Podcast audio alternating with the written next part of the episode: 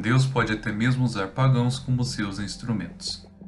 Vemos aqui um governante romano que tomou posição para defender Paulo diante de seus acusadores. Muitas vezes um ato milagroso de testemunho poderá vir de alguém que não é crente, como o próprio Caifás, que testificou da morte de Cristo sem perceber que estava sendo usado para esse propósito. Como o judaísmo era uma religião reconhecida pelo Império Romano, Galho interpretou o cristianismo como uma seita dentro do judaísmo, não levando em conta aquilo que estava acontecendo em seu meio. De qualquer forma, isso também serviu para uma defesa a favor de Paulo.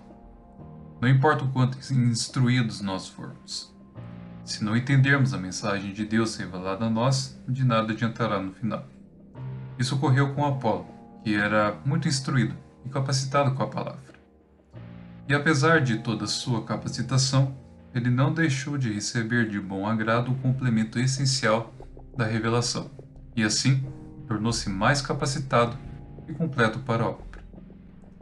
Reparem que isso poderia não ter ocorrido naquele momento se Áquila e Priscila não tivessem trazido ao seu, ao seu conhecimento essas verdades.